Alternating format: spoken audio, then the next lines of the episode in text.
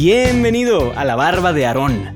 Mi nombre es Luis Diego Carranza y en este podcast estamos buscando redescubrir la hombría y la masculinidad a través de lo que la Biblia tiene que decirnos acerca de ambos temas. Así que prepárate un trago o caliéntate un café y siente cómo el aceite baja por tu barba. Esto es la barba de Aarón. ¿Qué ha habido? ¿Cómo andamos? Espero que la semana pasada te hayas preparado bien para los azotes, igual que Silas y Pablo, y que te haya ido bien con el ayuno, la abstinencia de redes sociales o la abstinencia de carne, como te platiqué, ¿verdad? En el episodio pasado. Que, por cierto, si no lo has escuchado, te recomiendo altamente que pauses este y le des una escuchadita, porque creo que sí hay, hay una idea importante en poner a estos dos personajes en el orden correcto. Bien, pues seguimos trazando nuestro recorrido, como ya llevamos varias semanas haciéndolo, explorando la gran pregunta.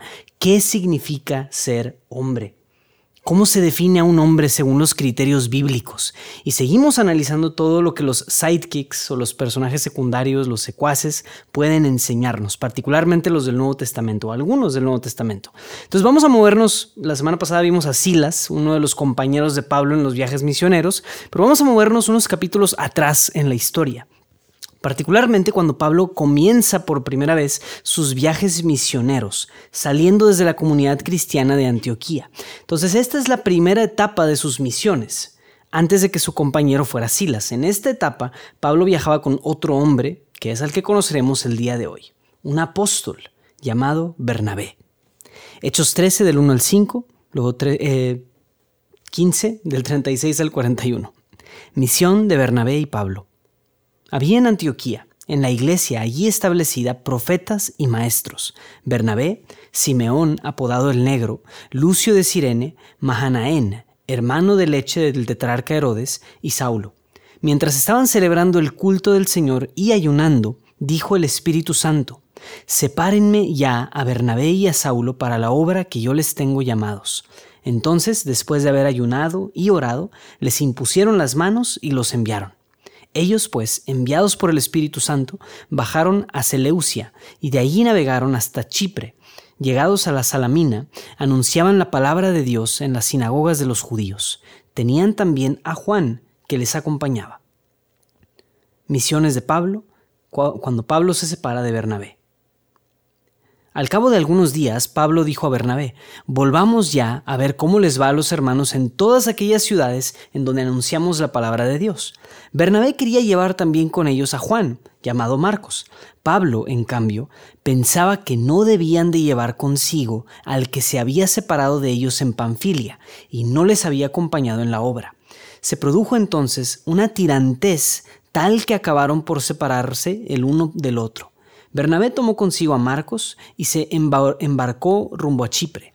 Por su parte, Pablo eligió por compañero a Silas y partió, encomendado por los hermanos a la gracia de Dios. Palabra de Dios. Bueno, pues así está el asunto. Deliberadamente te puse el principio y el fin de la etapa misionera de Pablo junto con Bernabé. Porque este dúo dinámico, como vemos al principio, estaban en la comunidad de Antioquía, una comunidad cristiana, y de ahí salen para Chipre.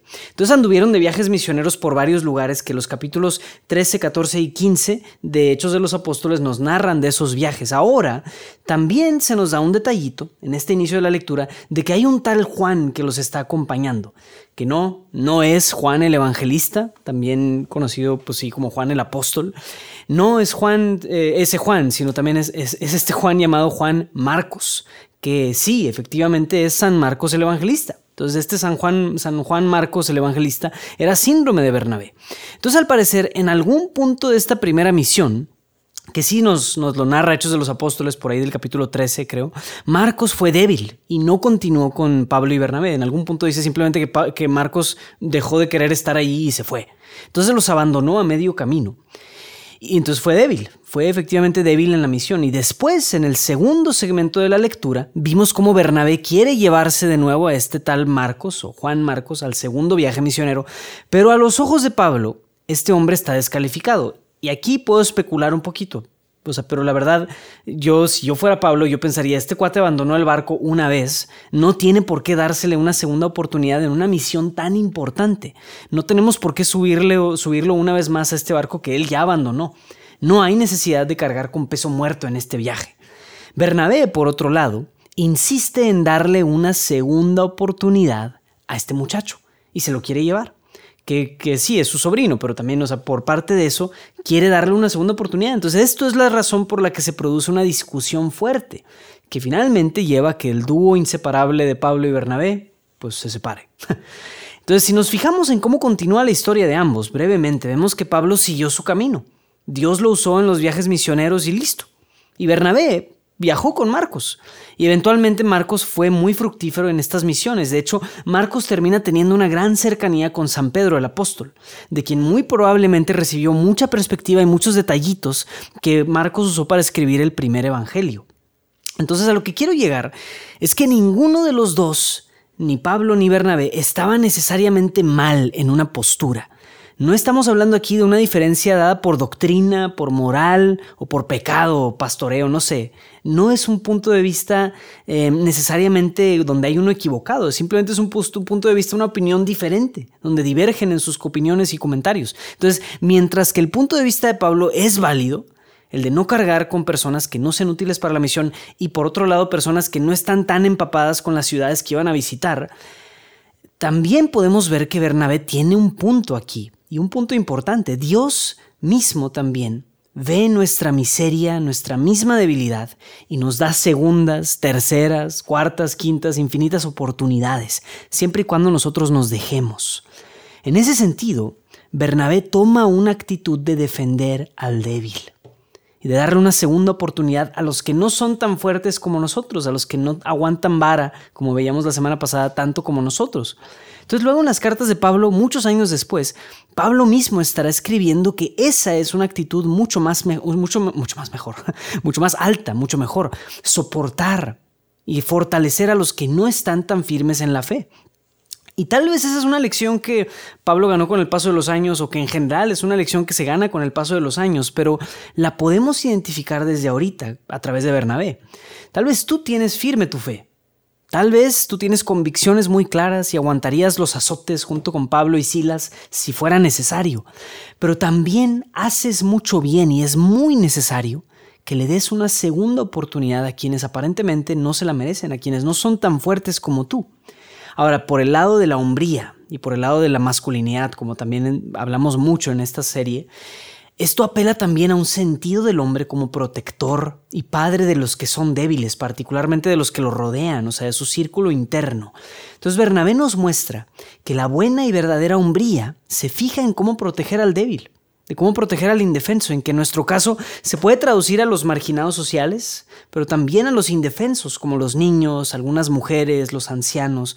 El hombre siempre toma esta actitud de defender y de proteger al débil, de ponerse él primero antes de que otros tengan que sufrir. Porque le ha sido dada la fuerza para hacer esto, para proteger, para defender. Entonces tenemos esa fuerza física, pero también ese como llamado de carácter masculino a defender a los indefensos. Entonces, bueno, con todo esto en mente, podemos trazar para hoy un reto muy claro. Y como ya tuvimos retos para el área social, el área de las virtudes y el área espiritual, como bien ya saben, este, esas son cuatro, tres de las diferentes cinco áreas que manejamos en este podcast. Ahora vamos a plantear un reto para el área que no hemos tocado todavía, que es el área táctica que para los que no sepan, este es el área que nos permite ser hombres útiles en nuestro entorno. Este es el área que nos ayuda en cosas como cambiar una llanta, este, saber cocinar un huevo, ese tipo de cosas. Y al igual que Bernabé, de que Bernabé, así como él tuvo pies de plomo en la defensa del débil, como vimos en el pasaje de hoy, hoy vamos a trabajar en un reto para defender a quienes lo necesitan, pero desde el área táctica, no necesariamente desde el área como social o acá. No, sino entonces, si vives, no importa realmente hoy si vives solo, si eres esposo, eres padre de familia o si eres estudiante, tienes que dedicarle algo de tiempo a revisar la seguridad de tu domicilio. Ese es el reto. Hoy quiero que hagas lo siguiente. Quiero que vayas revisando todo el perímetro de tu casa, apartamento, no sé, domicilio o caja en donde vivas, no sé, y te imagines siendo un ladrón y si tú fueras un ladrón, pregúntate por dónde entraría, cuál sería la manera más fácil de penetrar este domicilio, de entrar. Entonces quiero que le dediques tiempo a identificar todos los posibles puntos de entrada y de ataque. Y quiero que hagas un plan de cómo vas a proteger tu hogar y a proteger a los que viven en él. incluyéndote a ti, sí, pero incluyendo también a los débiles, a las personas que no se pueden defender. Entonces, créeme que una buena estrategia para esto te puede salvar el día de mañana. Acabo, tengo un amigo que recientemente asaltaron su casa y que se metieron por detrás de un cerro, o sea, rodearon todo un cerro y lo subieron y lo bajaron para meterse por una barda en donde él, dije, él dijo jamás se van a meter por ahí y resulta que por ahí se metieron. Entonces, ese tipo de cosas pasan. En mi casa particular hay un patio que tiene una barda muy baja por donde se pueden meter. Entonces, yo ya tengo mi plan de cómo voy a, eh, pues sí, o sea, establecer una, una medida de protección que en mi caso son picos. Eso es, es, lo que voy a hacer. Ese es mi plan. Voy a poner picos en una barda por donde se pueden subir. Entonces, Créeme que, de nuevo, esta estrategia puede salvarte el día de mañana o puede evitarte todo una, un problemón con eh, rateros, etcétera, ¿no? Entonces, no olvides revisar el techo, cualquier balcón o cualquier ventana que pueda ser un punto potencial de entrada. Te aseguro que si al igual que Bernabé, tú ubicas eh, tu vida y te ubicas a ti mismo en la mentalidad de ser un protector y de ser un siervo de los demás, podrás ir conociendo cada día más el sentido de la hombría aunque sean cosas tan específicas como poner una estrategia de seguridad, alarma, protección, etc. Bien, nos vemos la próxima semana.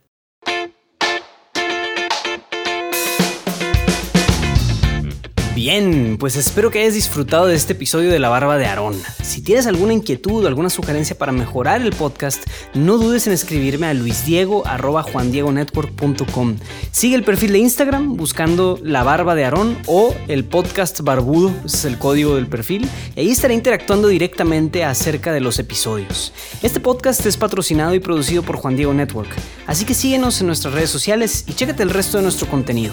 Y no olvides suscribirte al show desde tu favorita de podcast para que no te pierdas ningún episodio. Y obvio, comparte con al menos una persona a quien crees que esto le pudiera servir.